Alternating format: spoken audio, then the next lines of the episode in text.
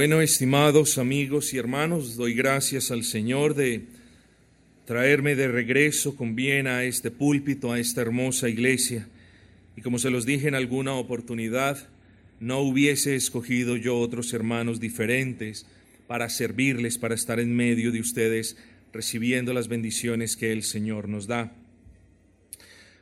Sin más preámbulos, estimados hermanos, les pido que vengan conmigo al versículo 20 del capítulo 2 de la carta del apóstol Pablo a los Efesios, Efesios capítulo 2, versículo número 20, dice la palabra del Señor, hablando de la iglesia, edificados, esto es la iglesia, sobre el fundamento de los apóstoles y profetas, siendo la principal piedra del ángulo Jesucristo mismo. Ahora bien, hermanos, creo que es apropiado, si bien no hacer un recorderis total de lo que hemos considerado hasta este punto, creo que es bueno tocar algunos puntos a manera de recorderis, al menos breve. Debemos recordarnos, hermanos, la hermosura de la iglesia de Éfeso. Éfeso es una iglesia amada por el Señor, y Pablo así lo reconoce. Pablo le recuerda a los hermanos en la iglesia de Éfeso todas las bendiciones con las que ellos han sido y están siendo bendecidos. Pablo les recuerda ese carácter inmerecedor de haber sido escogidos en Cristo para salvación.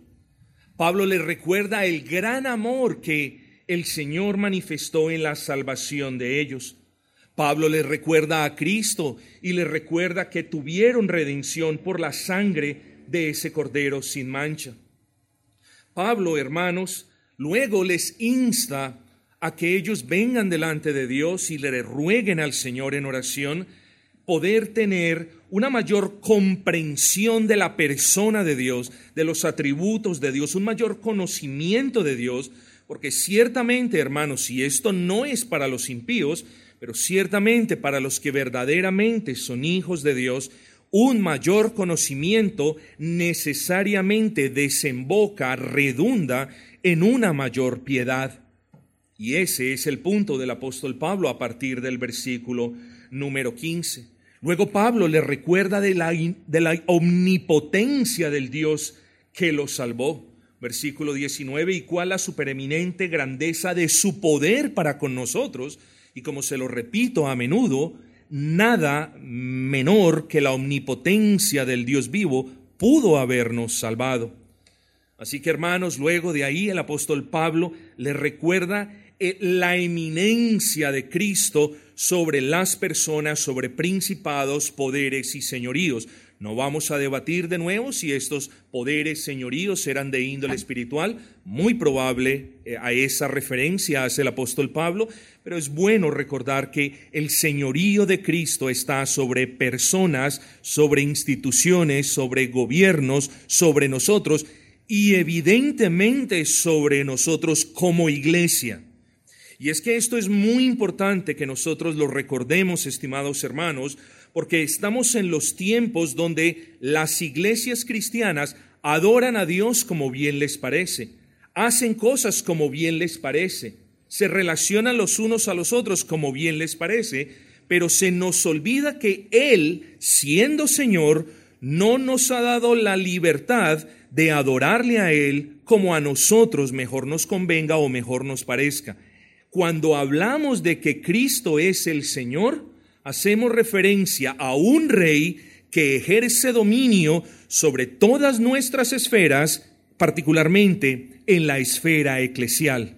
Así que esto hablamos en cierto sermón antes de finalizar el capítulo número uno. Luego en el capítulo número dos, que es un capítulo muy, muy evangelístico, del cual tomamos varios sermones evangelísticos, viene aquel versículo, hermanos, sumamente importante y dice, y Él, Dios nos dio vida cuando nosotros estábamos muertos en delitos y pecados. Todos nosotros conocemos bien lo que este versículo quiere decir. Luego habla de la misericordia infinita del Señor. Recuerden el Salmo 118, que diga Israel, grande es Jehová en misericordia. Nosotros debemos recordar la misericordia del Señor en todas las esferas y los aspectos de nuestra vida. Luego, hermanos, a partir del versículo 11, el apóstol Pablo comienza, recuerden que la iglesia de la ciudad de Éfeso era una iglesia de judíos y de gentiles. Y el propósito de Pablo, no solamente en esta carta, sino en otras, era recordarles que ahora el ser circuncidados era nada y el estar incircuncidados era nada. Lo que importaba era estar en Cristo. Lo que realmente importaba era creer en Cristo.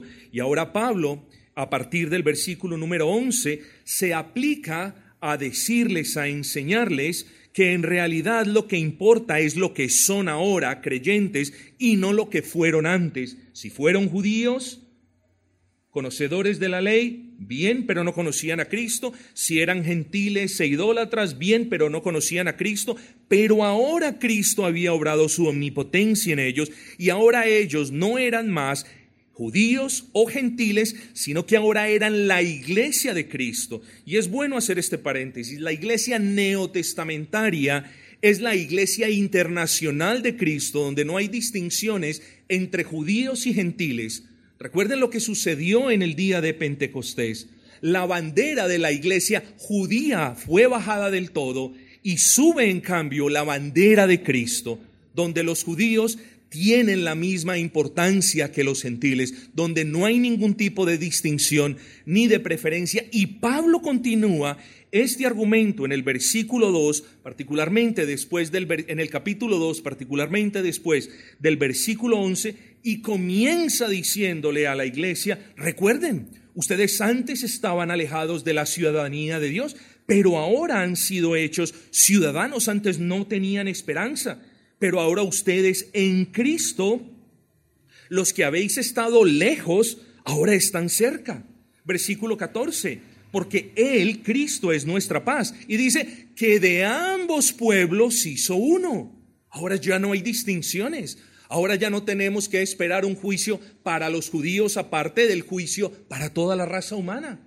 Ahora los judíos no tienen ninguna prelación ni ninguna preferencia sobre nosotros. Ahora solamente hay una iglesia y es la Iglesia Internacional de Cristo, de la que nosotros somos miembros activos, esto es, los que hemos creído en Cristo y los que por la gracia de Dios nos hemos arrepentido. Así que dice el Señor, Él abolió, Él derribó la pared intermedia de separación. E hicimos referencia a aquella parte del templo que dividía la adoración de los judíos con la de los gentiles. Ellos adoraban en dos partes diferentes, en dos patios diferentes del templo. Y a eso hace referencia el apóstol Pablo. Luego dice, él también, Cristo, abolió las enemistades en su carne. Es decir, ustedes conocen las enemistades que tenían tanto los judíos para con los gentiles y viceversa. Y esa enemistad quedó abolida en el sacrificio de Cristo en la cruz del Calvario. Ahora ya no hay enemistades en la iglesia. Ahora ya no hay señalamientos. Oh, yo soy judío. Necesito ser tratado de una mejor manera. Oh, yo soy conocedor de la ley. Yo soy descendencia de Abraham. Bueno, no dice la palabra del Señor. Ahora los hijos de Abraham son los hijos de la fe, los que creen en la promesa del Mesías. Y luego el apóstol continúa diciendo, y mediante la cruz, versículo 16, reconcilió con Dios a ambos en un solo cuerpo. Vuelve, insiste el apóstol Pablo, tiene como un afán de decir, ahora son una iglesia donde no hay divisiones entre judíos y gentiles. Así que hermanos, venimos entonces al versículo 19, se los leo, dice, Así que ya no sois extranjeros ni advenedizos. Ya nos dijo el apóstol Pablo por inspiración del Espíritu que Él, antes estábamos lejos, que Él ahora nos ha traído cerca. Y luego dice, sino con ciudadanos de los santos y miembros de la familia de Dios. Hablamos de la familia de Dios, hablamos cómo debemos comportarnos dentro de la familia de Dios. Dios es nuestro Padre. Nosotros En algunas oportunidades, cuando nos dejaban a cargo de otros hermanos, nos aprovechábamos quizás de otros hermanos mientras el Padre estaba ausente trabajando, haciendo una diligencia. Bueno, en la casa de Dios no podemos hacer esto. Tenemos un Dios que nos rige con amor, que nos gobierna con ternura. Tenemos un Dios paciente, tenemos un Padre bondadoso. La provisión del Señor nunca falta. Siempre tenemos siempre tenemos a nuestra disposición aquel trono en el que Él está sentado y que Él no puede negarse a sí mismo, es decir, no puede negar misericordia cuando pedimos su misericordia, ni negarnos su gracia. La mano de Dios no se ha cerrado sobre nadie. Él continúa siendo bueno con todos sus hijos, misericordioso con los que le buscan, galardonador de los que insisten y le sirven. Entonces, mis amados hermanos, Venimos ya con ese contexto de que somos una familia, de que somos miembros de una familia, y es en ese contexto que venimos al versículo 20. Dice, edificado sobre el fundamento de los apóstoles. Quiero que presten atención a esto. Más que una orden de edificados en el fundamento de los apóstoles, lo cual sería válido, ¿eh? más que una orden debemos saber leer bien, hacer, hacer todas las, eh, respetar todos los signos de puntuación. Y lo que el apóstol está diciendo es que como familia de Dios, nosotros hemos sido y aún estamos siendo edificados en ciertos fundamentos. Es muy importante. Claro, tenemos una orden de edificar con esos fundamentos, pero están hablando de la iglesia local de Éfeso y por ende de nosotros. Nosotros somos una familia, la familia del Dios vivo, si hemos creído en Cristo y nosotros hemos sido edificados sobre un fundamento y continuamos siendo edificados sobre ese, no sobre otro, sino sobre ese fundamento. Así que la consideración en el, el día de hoy la tomamos del versículo número 20, edificados sobre el fundamento de los apóstoles y profetas, siendo la principal piedra del ángulo Jesucristo mismo. Y el título del sermón en esta mañana es La edificación de la iglesia. Quiero que usted me entienda algo, estimado hermano. No es un tema menor. A usted le gusta cuando se habla de santidad. A usted le gusta cuando se habla de algo práctico. Bueno, ahora estamos hablando de algo muy práctico. Ahora estamos hablando de algo muy importante que muchas personas han relegado a un segundo o a un tercer plano en el mejor de los casos. Estamos hablando de la iglesia de Dios. No estamos hablando de un grupo de personas ni de una comunidad como cualquier otra. Muchas veces nos confundimos, hablamos de comunidades, de congregaciones, pero se nos olvida dimensionar de manera correcta qué es la iglesia y quién construye la iglesia y para qué la iglesia fue diseñada y construida o edificada. Y estamos hablando del cuerpo de Cristo, nada más y nada menos que del cuerpo de Cristo. Así que debemos tener no solamente cuidado cuando hablemos de la iglesia, sino que yo los invito a tener admiración cuando hablemos de la iglesia, porque cuando hablamos de la iglesia no estamos hablando de, los hermanos de la iglesia, sino de lo que la iglesia representa para el Dios vivo. ¿Me entienden? Debemos sentir admiración y gozo cuando nosotros entendemos que la iglesia, si bien es el conjunto de redimidos, la iglesia es la casa del Dios viviente. Usted me invita a mí a su casa y yo noto, usted me, sienta en una sillita, pastor, quiere agua, me, me trata bien. Soy atendido bien y que espero que usted lo haga con los demás hermanos. ¿eh? Pero hermanos, estamos en la casa de Dios y nuestro negocio es agradar a Dios y nuestro esmero es agradar a Dios en todo lo que Él ha mandado. Así que piensa en la iglesia como la casa en la que habita Dios. Y si usted lo piensa de esa manera, usted va a respetar más la iglesia. Usted va a tener más cuidado cuando se refiera a la iglesia. Y bueno, podríamos aquí continuar. Así que mucho se ha hablado sobre la palabra iglesia. Y hay algo que no es la iglesia. La iglesia no es un templo. Ustedes lo saben. La iglesia no es un edificio.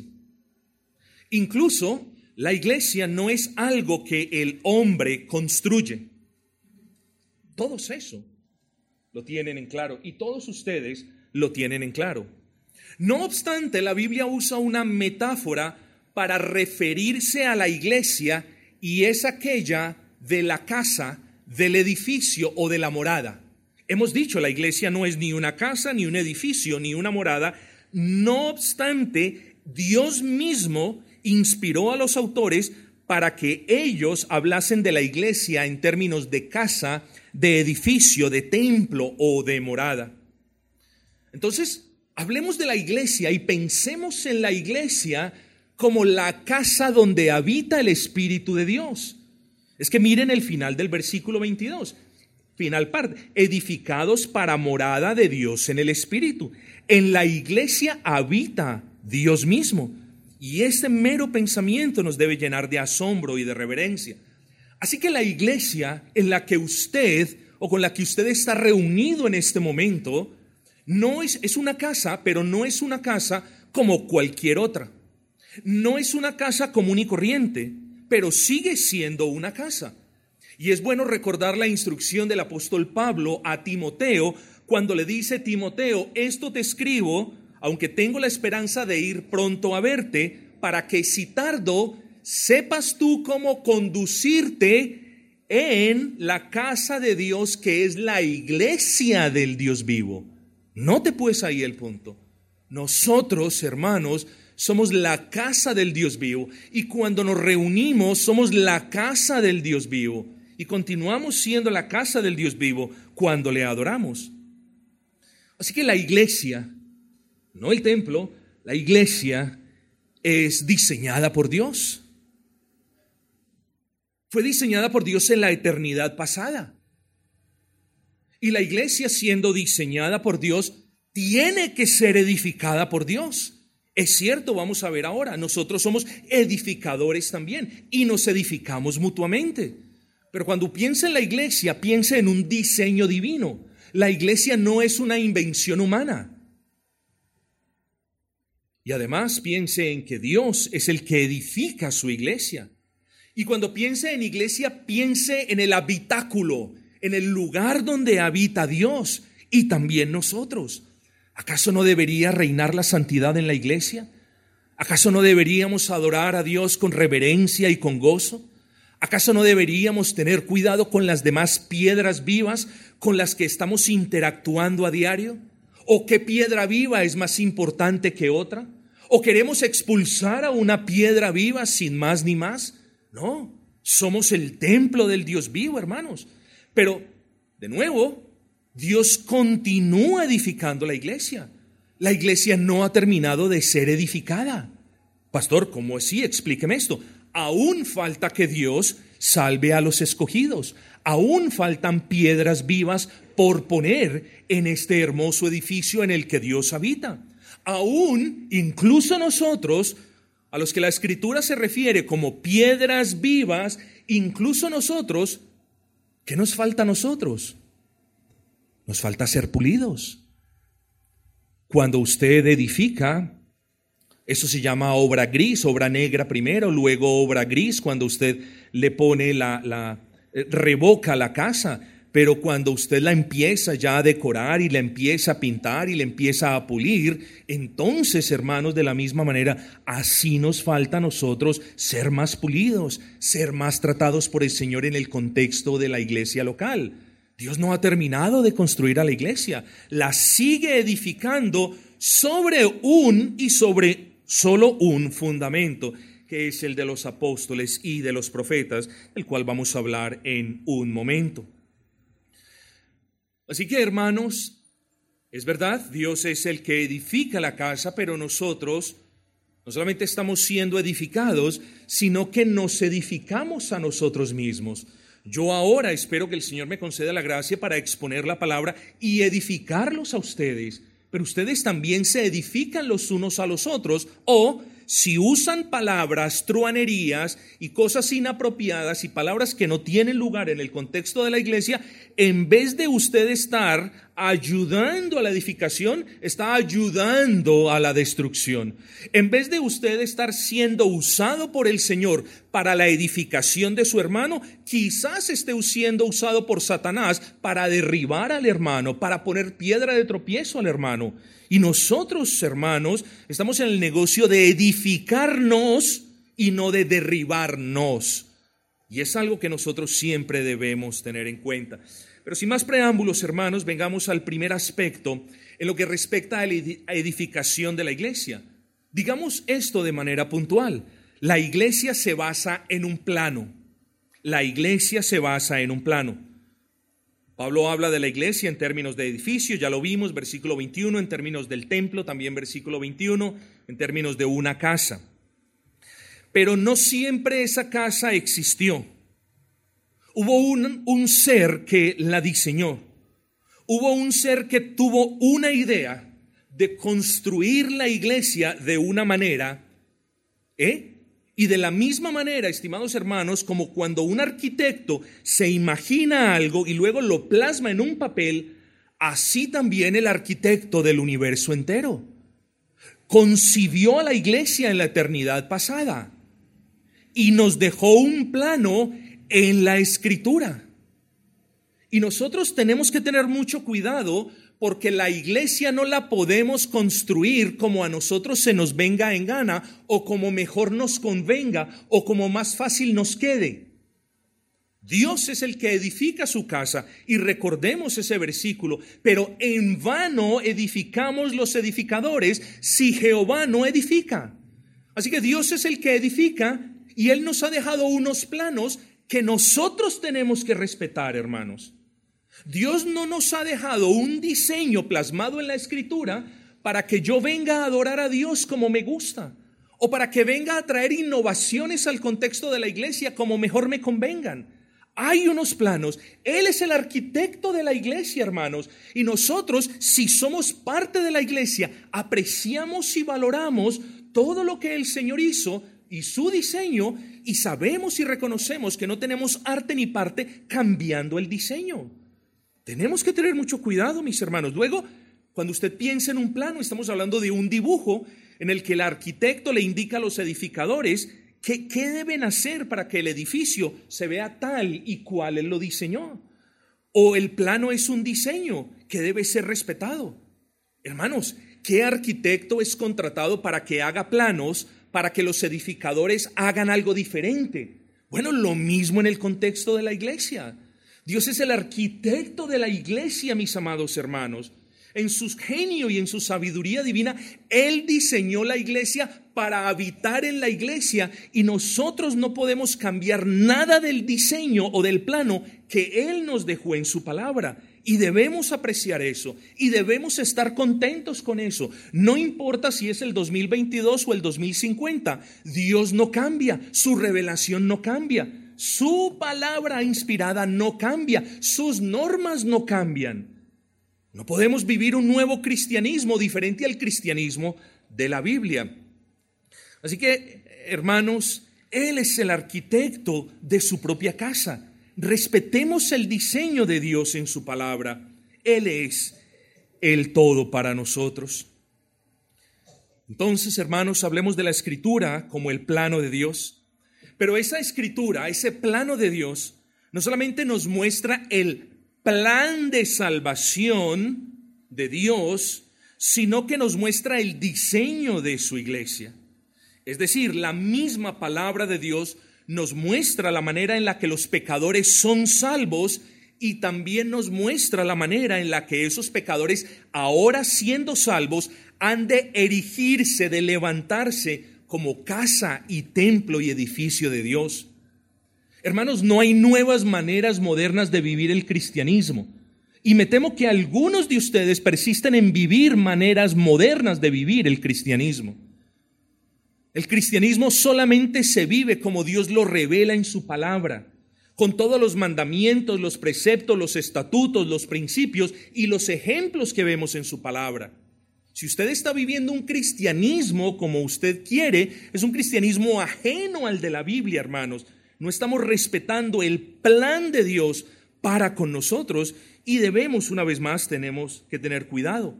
Así que Dios tiene un plano, hermanos, un plano para su casa, que lo encontramos en la escritura. Y en ese plano podemos ver cuáles deben ser las características de ese templo, cuáles deben ser las características de esa casa, cuál es la función de la casa de Dios. ¿Es un hospital para almas enfermas o es un circo? ¿Es un lugar donde es una congregación donde se adora a Dios o donde, se entretiene la carne? No, nosotros tenemos en la Biblia, en el plan que Dios ha dejado, tenemos una función práctica y clara. En la Biblia, en el plano de Dios de la iglesia, Dios dice cómo se debe adornar la iglesia. Oh, no con cortinas costosas, ni no con cintas de seda. No, la iglesia debe ser adornada con obras de piedad, mis hermanos.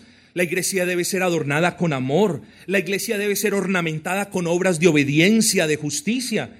Entonces, claro, tenemos una iglesia bien pintadita, al menos pero ciertamente, hermanos, aquí en la palabra encontramos cómo adornar, cómo ornamentar la casa de Dios de una manera agradable a Él.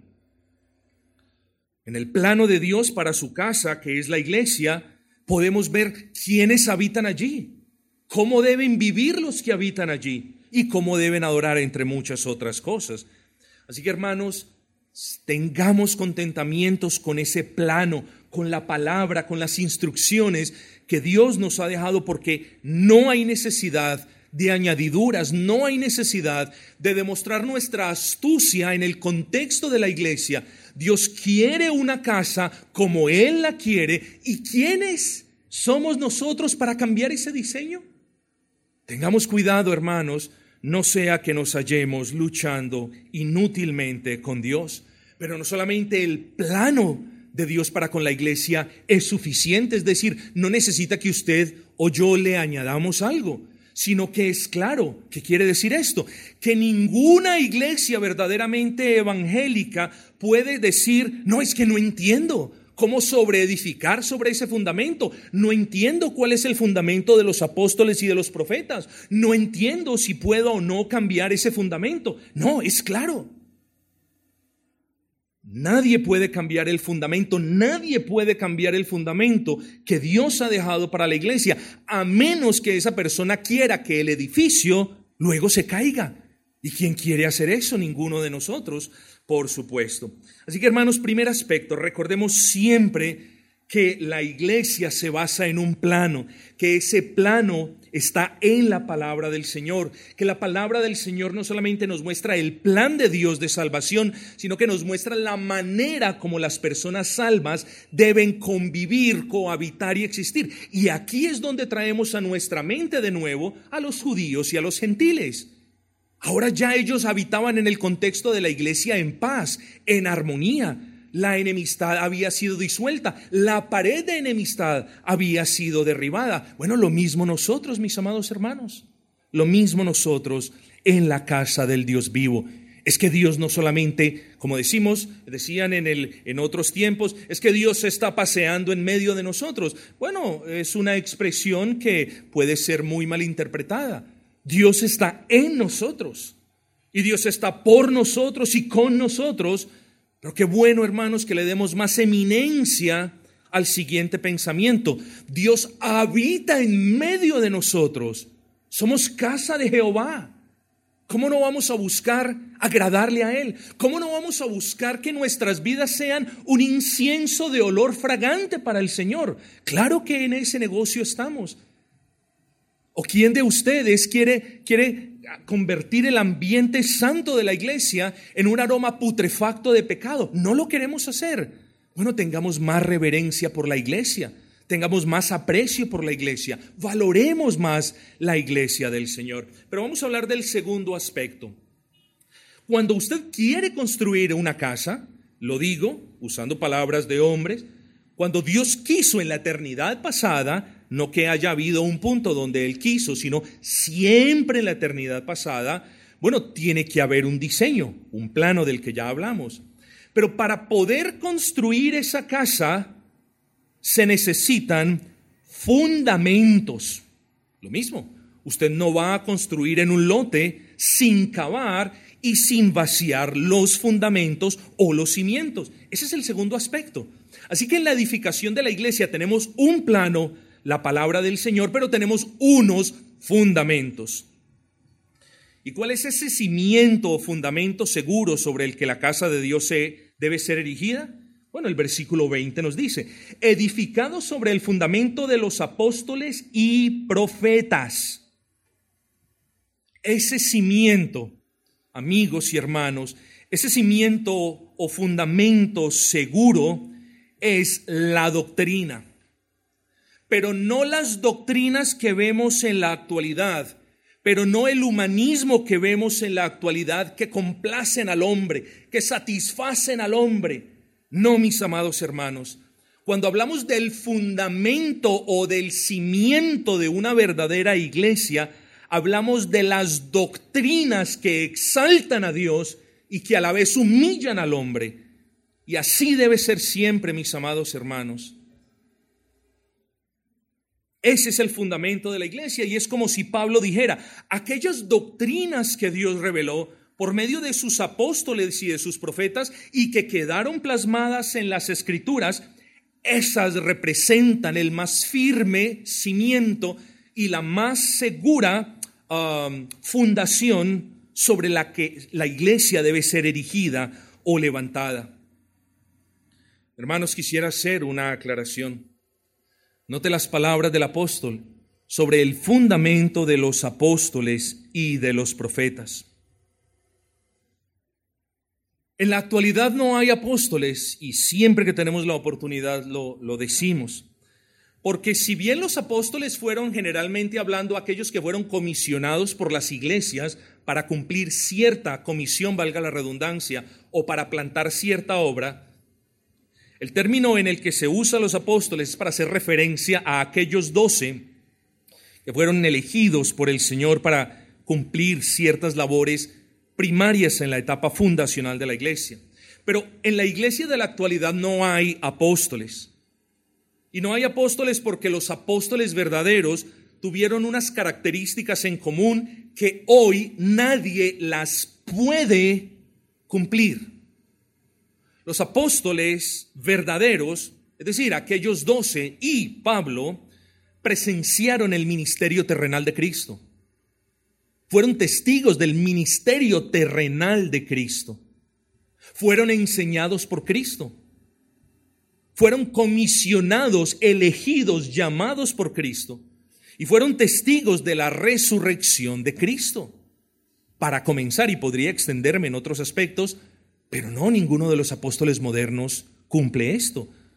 Así que hermanos, volvemos. Las doctrinas que Dios reveló por medio de sus apóstoles y de los profetas fueron los cimientos sobre los que se está edificando la casa de Dios o la iglesia. Usted no empieza a edificar, imagínense esto. Usted tiene un lote, invierte su dinero en el lote, comienza a edificar, construye dos pisos y luego dice, ah, no, voy a cambiar los cimientos. Cambia los cimientos a ver qué le pasa. Su casa se derrumba. ¿Por qué creemos que si Pablo hace más de dos mil años dijo que la iglesia de Cristo se eleva sobre ciertos fundamentos, ¿por qué creemos que, que Dios habría de cambiar esos fundamentos por algunos diferentes? Oh, no, mis amados hermanos. Fueron fundamentos que fueron puestos en una etapa particular de la iglesia. Pero ¿qué de los profetas? Hermano, los profetas fueron instrumentos que Dios usó para revelar su voluntad. Pero la voluntad de Dios ya fue revelada por completo. Por tanto, los instrumentos ya no son necesarios. Entiendan el punto. Así que la palabra del Señor dice, la iglesia se erige, se levanta solo sobre el fundamento de los apóstoles y de los profetas habiendo ya dicho que hace referencia a las doctrinas. Estimados hermanos, las doctrinas son arte y parte de la iglesia. El estudio de las doctrinas es menester de la iglesia. La comprensión de las doctrinas es deber de cada cristiano en cada iglesia. Porque cuando ustedes miran la historia de la iglesia, La iglesia ha sido arreciada y atacada por grandes vendavales de falsas doctrinas y la iglesia se ha mantenido, sí, por la gracia de Dios, pero en el contexto de lo que estamos leyendo, la iglesia se ha mantenido porque fue edificada no sobre ideas de hombres, ni paradigmas de hombres, ni pragmatismos de hombres, sino porque fue edificada sobre las doctrinas que Dios reveló por medio de los apóstoles y de los profetas. Gracias a ese fundamento firme y fuerte, la iglesia ha prevalecido, mis amados hermanos. ¿Por qué nosotros hemos de relajarnos con las doctrinas? ¿Por qué ahora hemos de ser menos dogmáticos? No, mis amados hermanos, en unos casos, hermanos, cuando las personas comienzan a edificar, aparte de los fundamentos que Pablo les habla a los efesios, sufrirán daños. Y es lo que pasa en algunas congregaciones. En algunas congregaciones hay personas salvas y hay personas no salvas. Pero cuando en esas congregaciones no se edifica sobre el fundamento que hemos mencionado, hay daño, grave daño. Está bien, las personas que en verdad son salvas no pierden la salvación, pero sus almas son muy afectadas. Pero ustedes son testigos de esto. ¿Cuántas almas que en realidad no son convertidas y que hacen parte de una congregación que está siendo edificada sobre fundamentos diferentes a los que menciona el apóstol Pablo? ¿Cuántas personas se han enfriado y se han apartado de los caminos del Señor? Entonces, mis hermanos, en unos casos los daños son graves para los creyentes, pero en otros la ruina puede ser eterna e irreversible. Porque en la iglesia no se, no se está tratando con cosas u objetos, estamos hablando de almas, de seres humanos. Y tenemos que tener mucho cuidado cómo edificamos. Quiero hablar, hermanos, no obstante, de una manera mm, muy rápida, de algo que se llama el latitudinarismo es una palabra un poquito extraña, latitudinarismo. Esa palabra se deriva de la palabra latitud. ¿Qué es latitudinarismo? Latitudinarismo es una doctrina que adoptaron ciertos ingleses en el siglo XVII, en el año 1640 y pedazo, si no estoy errado, caracterizada por tres puntos. El latitudinarismo se caracteriza por un rechazo al dogma, es decir, por un rechazo a la doctrina. ¿Usted cree en esto?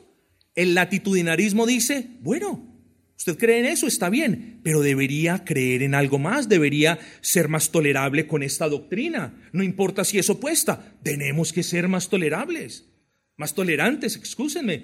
Tenemos que armar el campo, agrandar el espacio para que otras doctrinas también estén allí. El latitudinarismo se caracterizaba, o aún se caracteriza, por preferir la razón por encima de la Biblia. Ellos criticaban la Biblia, la inspiración de Dios. Le atribuían a la razón todos los poderes. Entonces, si usted no entendía la Biblia, la manera como usted razonaba una parte de la escritura, eso era suficiente. Así que si usted razonaba un mandamiento de una manera y el hermano razonaba un mandamiento de otra manera, todos dos estaban en lo correcto. Ese daño lo hace el latitudinarismo, es decir, no estamos andando en línea recta, sino que usted puede andar por ese lado y por este lado y está bien. Y en tercer lugar, el latitudinarismo se caracteriza por una tolerancia en manera religiosa. ¿Usted cómo adora? No, yo con bandas y platillos y, danzas. ¿Y usted? No, yo con himnos. Ah, no importa. El latitudinarismo no es dogmático. El latitudinarismo es una casa donde todos están bienvenidos, desde los herejes hasta, hasta, todos hasta los más ortodoxos. Y bueno, estimados hermanos, tenemos que tener mucho cuidado porque lamentablemente hoy hay personajes de la reforma abogando por este tipo de doctrina. No importa. Somos cristianos. Y como ya somos cristianos, pues ya no importa lo demás. Ya el dogmatismo se está acabando. Las, las, los muros de contención de las falsas doctrinas se están derribando. Y los mismos reformados son aquellos que están menoscabando las bases de esos muros. Los muros que han protegido históricamente la iglesia de Cristo ahora están diciendo, no, bajemos los muros para que podamos comunicarnos con otros. Hermanos, claro, estamos en el mundo y no somos gente maleducada ni que odia a los demás, pero tenemos que tener cuidado porque Dios estableció unos planos. Así que este latitudinarismo, hermanos, eh, eh, aboga porque las diferencias doctrinales ya no importan. Las diferencias doctrinales ya no valen la pena. Si usted cree en la adoración regulada, bien, y si usted cree en la adoración con bombos y platillos, eso también está bien y agradable delante del Señor. En el latitudinarismo, todos se tienen que abrazar y todos tienen que respetar las doctrinas de los demás. No, hermanos queridos, pero la iglesia de Éfeso, tanto como nosotros, humildemente decimos, tenemos un fundamento y no necesitamos de ningún otro fundamento más de aquel sobre el que hemos y estamos siendo edificados, que son las doctrinas de los apóstoles del Nuevo Testamento y de los profetas haciendo relación al Antiguo. Aunque hay algunos hermanos que dicen que también Pablo está haciendo relación a los profetas del Nuevo Testamento, cosa que en cierta parte es acertada, pero es muy probable que haga referencia a los apóstoles del Nuevo Testamento y a los profetas del Antiguo. Noten ustedes lo que sigue luego, dice, edificado sobre el fundamento de los apóstoles, sobre las doctrinas de los apóstoles y profetas, siendo la principal piedra del ángulo Jesucristo mismo. Hermanos, ¿qué es la piedra del ángulo? En las edificaciones antiguas, la piedra del ángulo es una piedra de gran tamaño que formaba parte de los cimientos de la iglesia. Pero no se imagine la piedra del ángulo por debajo de la línea de la tierra. La piedra del ángulo, ¿eh? aquí estaba el terreno, estaban los cimientos, las bases, los fundamentos, pero la piedra del ángulo esa piedra, es esa piedra que quedaba en la esquina, por eso se llama el ángulo. Y era una piedra grande, grande, pulida, bien puesta, en la que las paredes que llegaban a la piedra quedaron bien alineadas.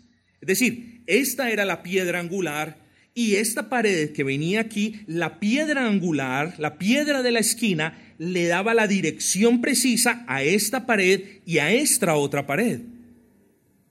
Y es que así trajo Cristo tanto a los judíos como a los gentiles. Y sin esa roca angular, el edificio no queda bien construido porque esa roca es la que le da la dirección a las paredes. Y nosotros somos las paredes de la iglesia, porque somos las piedras vivas, una al lado de la otra, que, que fuimos puestas así por el Señor y que estamos todas sobre la piedra angular, que es Cristo. Hermanos, así que el Señor Jesucristo eh, eh, la idea aquí, hermanos, no es si Cristo es la roca. Cristo es la roca. El punto del versículo es que Cristo es el fundamento principal del edificio. Es decir, en una iglesia verdaderamente cristiana no puede haber doctrina más grande que la de la persona, obra, vida, muerte y gloriosa resurrección de Cristo porque sin Cristo ni somos cristianos y por ende no podemos ser una iglesia cristiana. Así que el punto del apóstol Pablo, hermanos, es mostrar a Cristo como el fundamento irreemplazable de la iglesia. Ojo, no principal, irreemplazable de la iglesia. Nosotros debemos apreciar, hermanos, a nuestro bendito Salvador y a la doctrina de Cristo sin la que jamás podríamos llamarnos iglesia cristiana.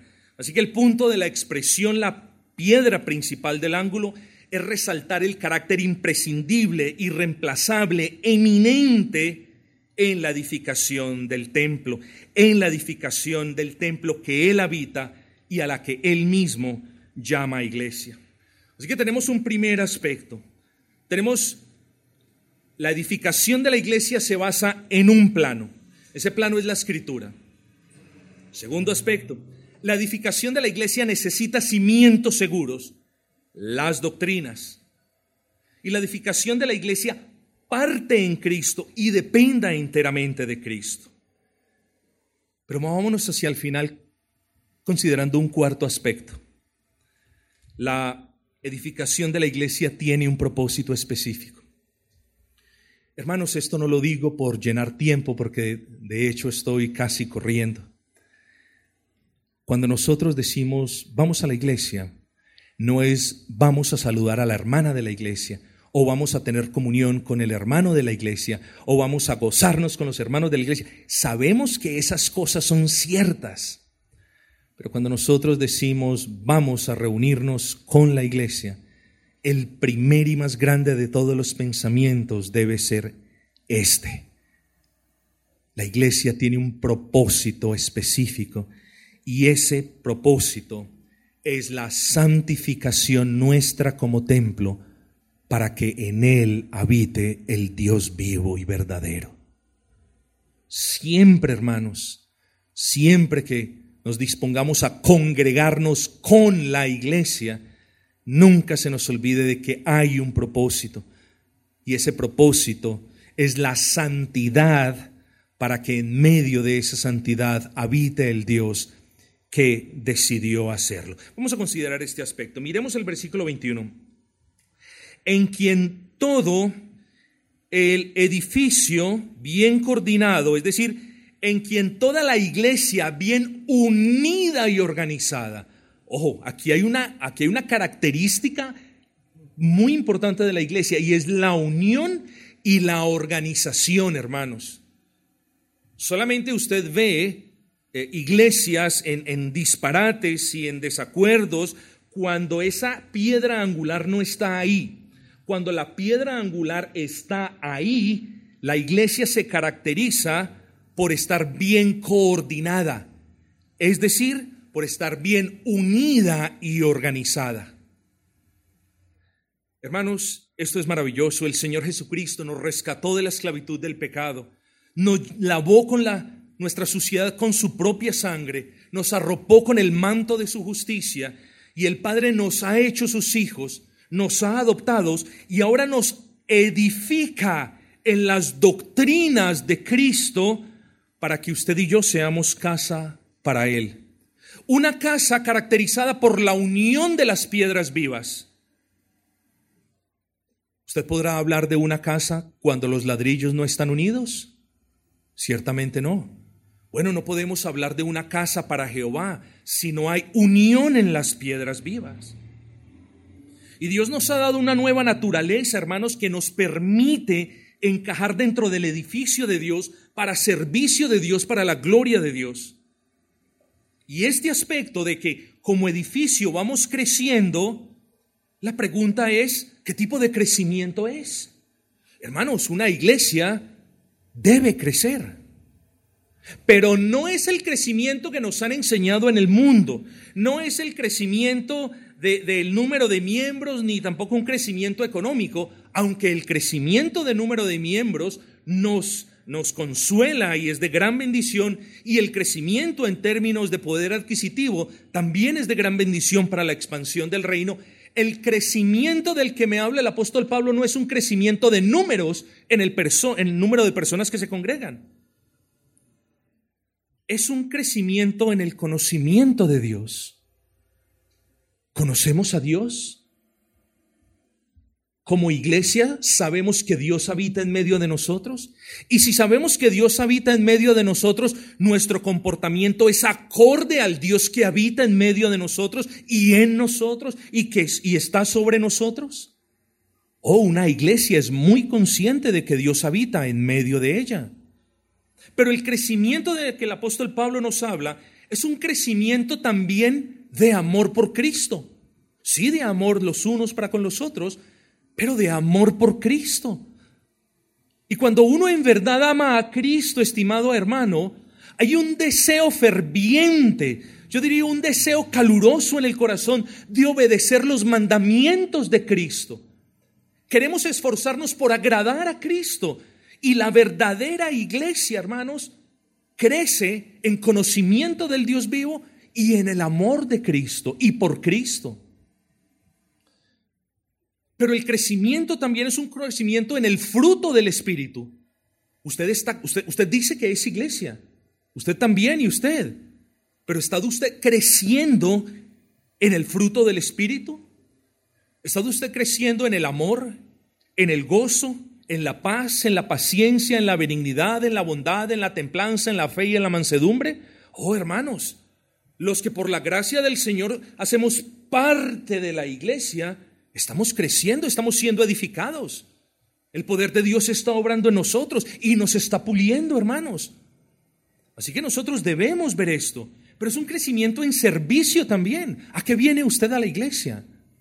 Gloria al Señor, siempre es bienvenido, independiente de sus motivaciones. Pero nosotros venimos y nos reunimos con la iglesia para servir en la extensión del reino. Queremos que los escogidos sigan siendo puestos al lado de nosotros. Y queremos que Dios continúe habitando, no solamente entre nosotros, sino entre más personas que hagan parte de nosotros. Es un crecimiento en madurez, hermanos. Pero sobre todo es un crecimiento en santificación. Ese es el propósito de la edificación de la iglesia. Miren lo que dice el apóstol. En quien todo el edificio bien coordinado va creciendo. ¿Para qué? Para ser un templo santo en el Señor. Hermanos, lea bien esas palabras. Nosotros estamos siendo edificados porque queremos ser un templo más y más y más santo en el Señor y más digno del Señor y que más le plazca al Señor. La edificación de la iglesia tiene que tener la santidad como uno de sus objetivos primordiales. Y termino con esto, hermanos. Si nuestra iglesia ha de ser el templo santo, del que habla el apóstol Pablo en el versículo 21, un templo santo en el Señor. Y miren que el versículo 22 literalmente dice lo mismo, en quien vosotros, en quien la iglesia, sois juntamente edificados. ¿Para qué estoy siendo edificado con mis hermanos? Mírelo usted, para morada de Dios en el Espíritu. Hermanos, seamos más conscientes de que Dios vive en la iglesia. Así que si nuestra iglesia ha de erigirse, de edificarse, para ser ese templo santo, para ser ese habitáculo del Espíritu Santo de Dios, tenemos que tener cuidado, hermanos. Mucho, mucho cuidado porque creer que Dios habita en una congregación en la que quienes la componen persisten en el pecado, es creer que Dios se complace en habitar en el bar del borracho, o en el prostíbulo de la prostituta, o en la plaza de mercado del, del, del, mentiroso o del ladrón. No, hermanos. Nuestros pecados afectan la iglesia. Nuestros pecados afectan la vida de otros hermanos. Y sobre todas las cosas, nuestro pecado contamina la casa del Dios vivo, hermanos. Y dígame usted, ¿es justo que el diseño de Dios, que la hermosura de la iglesia de Dios, se vea contaminada por un pecado del que usted no quiere arrepentirse? Ese pecado le está haciendo mal a su alma, a su familia y a la iglesia.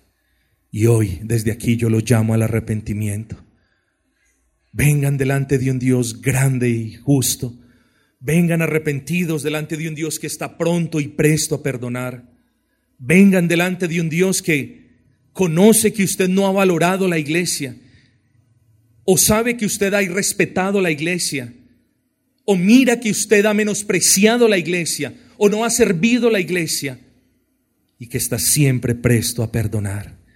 El Dios que hoy proclamamos es el Dios que tiene un plano de la iglesia. Es un Dios que edificó su iglesia sobre la doctrina de los apóstoles y de los profetas. Es un Dios que dijo, mi iglesia no será iglesia, sin la persona de Cristo. Y es un Dios que quiere habitar en la santidad nuestra. Bendito sea el nombre del Señor, hoy, mañana y por los siglos de los siglos.